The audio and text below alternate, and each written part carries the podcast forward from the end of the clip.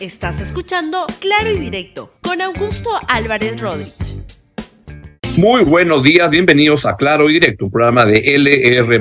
Hoy vamos a conversar con la uh, ex ministra de Defensa y ex jefa de Servir, Nuria Sparch sobre lo que está pasando con el servicio público y algunas normas que han salido que sería bueno comentarlas, porque todos tenemos una sincera preocupación por la mejora de la calidad de la gestión pública en el Perú, y eso pasa, entre muchas otras cosas, procedimientos, etcétera, pasa por la calidad del personal que se tiene en cargos claves en el sector público. Muy bien, dije que antes de la entrevista con la doctora Nuria Spar, pues tengo dos noticias. Uno, el fin de la mascarilla. Hace un ratito nada más, hace 10 minutos, apareció el ministro de Salud y dijo, chao mascarilla, salvo en vehículos públicos y en hospitales. Escúchelo usted mismo.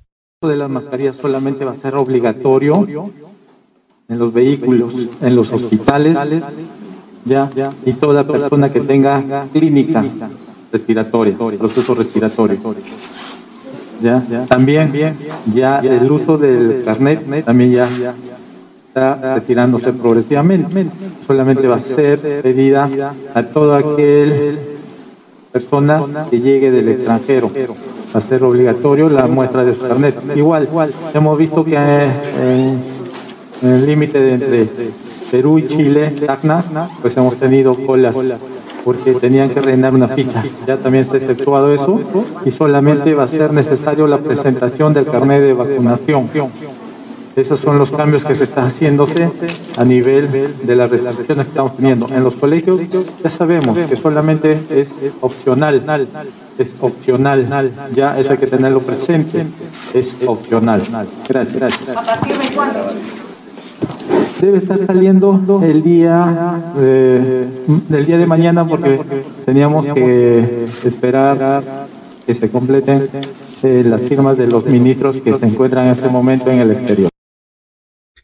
Bien, bueno, pues enhorabuena, esto es opcional, o sea, esto no implica que la pandemia, que, la, que el virus ya se ha ido, implica que ya ha bajado muchísimo, gracias a Dios, pero tiene que usted completar todas las vacunas que se este, ofrezcan, tiene que, este, cuando le toque, y no deje de hacerlo. Y si tiene algún temor en algún lugar que esté muy saturado de gente, etcétera, use su mascarilla. No sé si yo voy a un supermercado, voy a seguir usando mi mascarilla, o al cine, o al estadio, pues por si acaso eso no es que esté negado. Es optativo ahora, pero ya se elimina la obligatoriedad. Bien por eso. Y este, lo otro que quería comentarles es que una gran noticia. La verdad, Rusia está perdiendo su guerra, su invasión contra Ucrania.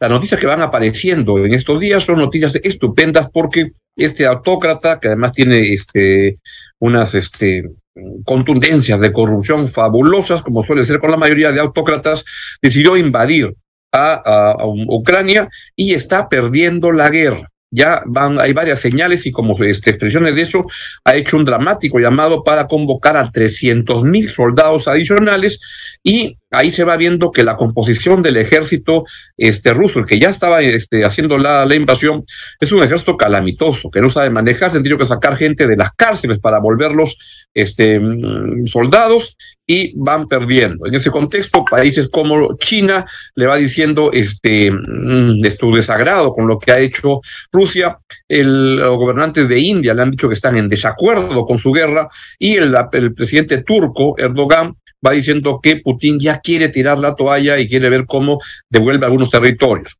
Pero hay varios, varios reveses y que además lo interesante es que en la misma Rusia se están dando expresiones de este rechazo a lo que ha hecho eh, Putin.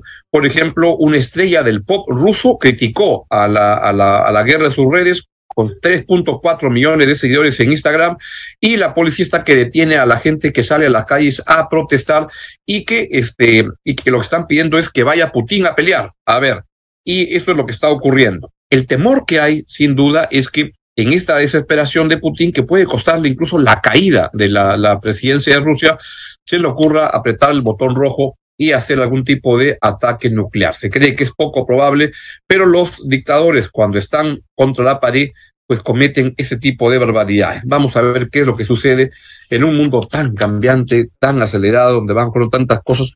Esto es una gran noticia.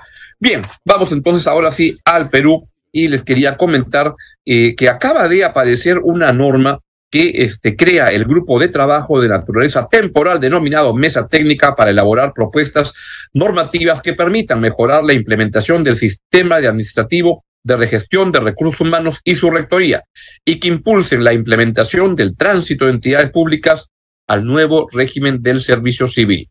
Nuri Spars fue quien creó el, servicio, el, sistema de servir en el Perú y yo espero que nos pueda ilustrar de qué se, este, se trata esto y si, si es bueno o malo. Doctora Nuri Spars, muy buenos días. Buenos días, ¿cómo está, señor Álvarez? Muchas gracias por la invitación. explicar de qué se trata esta norma, qué es lo que está pasando, qué es lo que puede pasar con Servir, que es una entidad que es muy importante para, para mejorar la calidad del servicio público, de los servidores públicos en el Perú? Mm, el sistema administrativo de gestión de los recursos humanos es uno de los 11 sistemas administrativos que tiene el Estado peruano. Son como las reglas de juego, el back office, ¿no? De eh, todas las entidades públicas. Todas las entidades públicas son sectoriales, digamos, verticales, eh, energía, trabajo, empleo, comunicaciones, lo que sea, y estos sistemas administrativos son transversales a todas las instituciones públicas de los tres niveles de gobierno.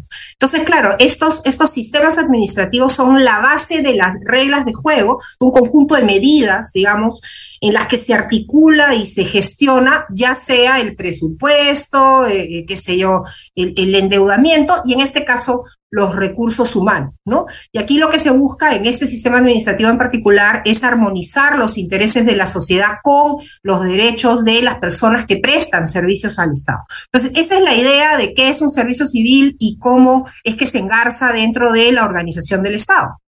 Pero esta, esta resolución ministerial que ha aparecido ayer es digamos, eh, la siguiente escena de, una, de otra resolución eh, que salió hace unos meses atrás, la Resolución Suprema 124-2022, que lo que hizo fue intervenir de alguna manera el eh, servicio civil, ¿no? Em, porque usted recordará, incluso yo fui muy activa en este tema, em, que hubo una, un intento, en más de una oportunidad, de hecho, de adscribir, servir un sistema administrativo transversal que por su naturaleza tiene que estar en un centro de gobierno, es decir, en algo que tenga capacidad para entrar a todos los niveles de gobierno, lo quisieron adscribir al Ministerio de Trabajo como si fuera una política sectorial, no una política transversal. Entonces, esa pelea, digamos, terminó en esta comisión multisectorial y esta comisión ha hecho una serie de, em, de recomendaciones y una de ellas es establecer esta comisión. Pero esta comisión tiene una serie de problemas, ¿no? Una serie de problemas. Empezando que no fue consultada con Servir. O sea, he, conversado, he cruzado información. No le preguntaron a Servir de, si, su opinión sobre ese tema. O sea, digamos, la opinión se la preguntaron cuando, cuando formaron esta comisión, digamos, eh, eh, lo, que, lo que ocurrió después de esta intentona de pasarlo al Ministerio de Trabajo y que se armó, digamos, una, una, una movida interesante la gente defendiendo el sistema administrativo, ¿no? Eh, pero a servir ya no lo incluyeron más, le pidieron un informe, digamos, para, para ser incorporado a este, al informe de la comisión original de hace unos meses atrás. Pero esta resolución en particular ha sido una sorpresa para servir, no ha sido consultado, tampoco servir es parte de su composición, lo cual, digamos, es una barbaridad, es como que queramos, eh, eh, no sé, pues, este, reformar el sistema de presupuesto público y no invitemos al MEF. O sea, no tiene ningún sentido, solamente llamemos a los que gastan. Entonces, eso no tiene mayor sentido, ¿no? Em, otra cosa que llama la atención de esta, de esta resolución es que en los considerandos de la resolución se dice que no hay marco normativo para la composición del Consejo Directivo de Servir. Eh, en fin, hay un tema legal medio complicado de explicar, pero en, eh, digamos, cuando el propio Ministerio de Justicia, más, yo tengo el informe en la mano, eh, de este gobierno lo que ha dicho es que la norma, digamos, sí está vigente. O sea, no es que se haya derogado la norma que eh, organizaba el, el, Consejo Directivo de Servir, sino que simplemente ahora forma parte de, un, de otro cuerpo normativo. O sea, no es que se han quedado colgados de la brocha, ¿no? Em, entonces, claro, ahí lo que se ve más bien es una intención de otro tipo, ¿no? Es una intención más bien de eh, tratar de eh, eh, manipular un poco el Consejo Directivo. Y la mejor muestra es que dentro de la resolución se dice que eventualmente se pueden convocar a miembros de la sociedad civil. Ahí lo que se quiere es incorporar trabajadores. Entonces, esto no es un tema sindical. eh, como yo he tratado de explicar en varias oportunidades, el sistema administrativo de gestión de recursos humanos no es un tema solo de empleo, es un tema que tiene siete subsistemas, ¿no? Y aquí claramente lo que se quiere es sacar del medio, por eso es que se pone al Ministerio de Trabajo, que está sobre representado en esta, en esta comisión, se le pone la gestión de relaciones humanas y sociales, donde están las, las relaciones laborales eh, eh, individuales y colectivas, eh, donde está la seguridad y salud en el trabajo. La comisión, o sea, muestra de, de, en los pocos artículos que tiene la comisión hay un montón de confusión, ¿no? Por ejemplo, han incorporado Sunafil. ¿Ah, sí? sí, y Sunafil no tiene que hacer ahí. Claro, ¿qué tendría que ver? Pero ¿qué, cuál es el error conceptual que está detrás de esta conformación y de esta convocatoria? No a servir, sino a una fila y cosas como esas. Es creer que, que, servir es un asunto de buscar chambas y no que es de calidad de, de la gestión pública. Exactamente, que es una suerte de gerencia de recursos humanos, digamos, ¿no? Entonces la gerencia de recursos humanos del Estado hay que modificarla y todos los usuarios vamos a meterle mano porque este es un tema sindical y de empleo. No, no, no tiene nada que ver con eso. O sea, digamos, parte, uno de los subsistemas es el del empleo, ciertamente, pero es uno de siete, ¿no?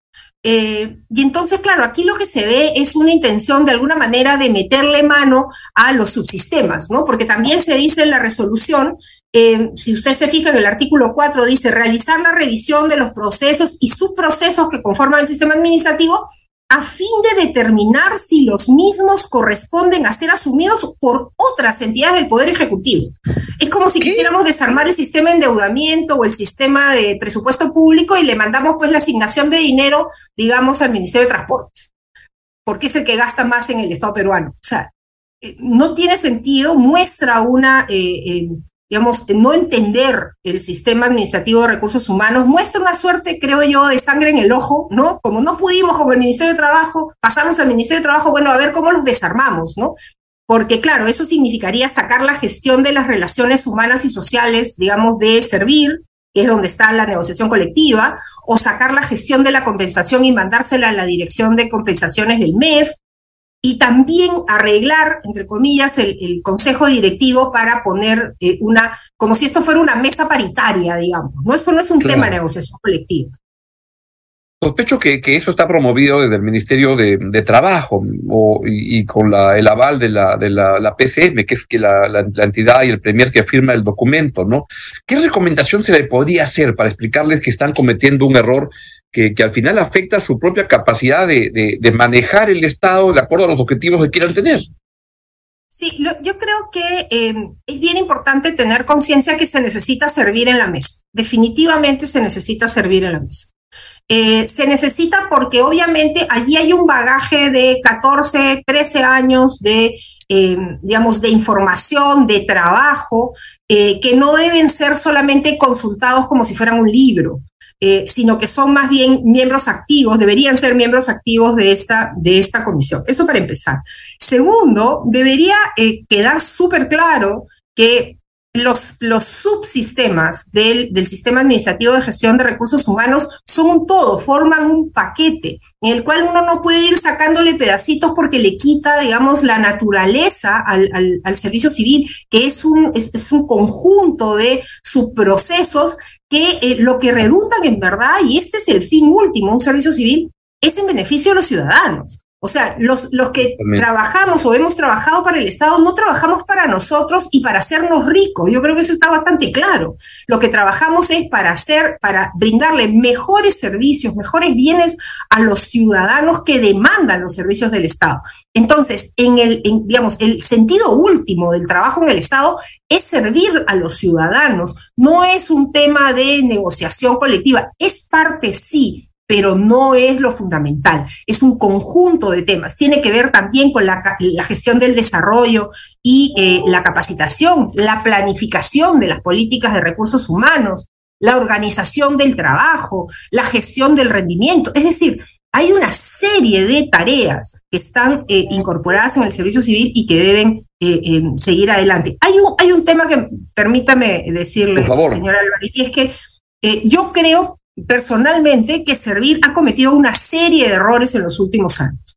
Creo que es un por ejemplo, creo que es un fracaso, a ver, y eso es un problema que tenemos nosotros los abogados cuando, cuando queremos que el mundo sea perfecto. Entonces, eh, eh, sacamos una serie de reglas que a veces se convierten en incumplibles. Entonces, para entrar, por pasar por el aro del nuevo sistema, de la nueva carrera, hay que cumplir, hay que hacer una escalerita tan alta de tantos peldaños que la verdad es que la gente se cansa a la mitad. Entonces, creo que desmontar todo aquello que no está en la ley y que no es eh, eh, digamos, trascendental, que no hace la diferencia, debe ser desmontado. Servir, por ejemplo, pide un paquete de documentos enorme para pasar del nivel 0 al nivel 1, eh, digamos, en, en, el proceso de entrar al servicio civil. y esos documentos no vuelven a servir para nada, para nada, a nadie más le sirven, no sirven para planificar el trabajo, para gestionar el empleo, para gestionar nada, simplemente sirven para hacer checks. Entonces, creo que eso no contribuye a que este, esta implementación del servicio civil, que es al final del día la, la razón que está aduciendo este, este, esta resolución ministerial, ¿no? Como la implementación está lenta, y, las cosas no están funcionando, entonces vamos a revisar todo, hasta el consejo directivo de servir de paso, ¿no? Y ahí ponemos, pues, sin, sin, sin reglas, ponemos a quien queremos. Eh, creo que eso no ha contribuido. Y lo segundo es que creo que Servir está en un momento crítico, en un momento eh, muy difícil, eh, porque claro, en los últimos tiempos, como usted mismo ha mencionado en más de una oportunidad, lo que estamos viendo es que hay una suerte de, se está desmontando el Estado, se está desmontando las, las capacidades de, las, de, los servicios eh, que tenemos en el Estado. No es que hayamos sido maravillosos, digamos, que tengamos un Estado maravilloso, pero lo cierto es que habíamos avanzado en una serie de cosas. La OCDE, de hecho, reconocía que estábamos avanzando en esa, en esa materia. Eh, pero creo que servir es, es como un buque, digamos, que tiene una serie de hoyos, ¿no? Entonces ya no es que solamente esté haciendo agua por algún lado, creo que hay que meterlo a hacer una reparación mayor, es cierto, pero creo que con este tipo de comisiones no se va a lograr lo que al final se busca, mejores servicios para los ciudadanos y trabajadores, personas que están al servicio del Estado, que están contentas con lo que hace y donde sienten que tienen una carrera en donde van a progresar y donde van a definir su vida. ¿No? Ojalá al menos se pueda recoger el comentario que hace que se incluya servir en este grupo de, trabajo, al menos eso, para tener su punto de vista en la mesa, ¿no? Sí, eso sería bien importante. La OCDE, fíjense, en los, considerandos de la norma dice que la OCDE eh, em, señala como parte de las condiciones para, para ingresar a este club eh, que em, digamos, que hay que garantizar eh, que el, servicio civil, servir, tenga el apoyo político de los diferentes mandatos, ¿no? Esta es una reforma de segunda generación y como usted sabe, las, las reformas de segunda generación son esas que ocurren detrás de la ventanilla. Entonces, el problema con estas, eh, esta clase de reformas que no son reformas sexy, digamos, ¿no? Son reformas que no, no, este, no inauguran ninguna placa, uno no va a ver al presidente pues develando la placa, diciendo, el, qué sé yo, acá está el nuevo edificio, uno no la ve, es, es bien difícil de sostener, eh, son, son eh, reformas que implican que los trabajadores públicos estén alineados con ella, que la busquen. Hasta el momento hay menos de mil personas en el, en el servicio civil. Eso es un fracaso total considerando que hay 1.3 millones de personas en el servicio eh, civil. Y hay cinco entidades que han pasado, que han pasado por este proceso engorrosísimo en los 10 años que tiene la norma. Entonces creo que sí, hay que poner las barbas en remojo, pero creo que esta no es la manera. Yo creo que esto es una suerte de reacción al, al, al, al informe que sacó esta comisión, que a su vez reaccionaba con esta oposición que hubo grande de pasar, servir al Ministerio de Trabajo, pero no está resolviendo los temas de fondo, ¿no? Qué lástima, ojalá eso se corrija porque sin, sin buena calidad de gestión en el sector público, las cosas nunca van a salir adelante en el país. Y eso hay que corregirlo y mejorarlo y que nunca hay que cansarnos de dejar de hacerlo notar para que los gobiernos lo hagan bien. Doctor Park, muchas gracias. Muy buenos días. Muchísimas gracias por la invitación. Un placer saludarle. Ha sido la ex jefa de Servir, Nuria Sparch, y también es ministra de Defensa. Bueno, es hora de despedirme. No olvides suscribirte para que sigas escuchando más episodios de este podcast.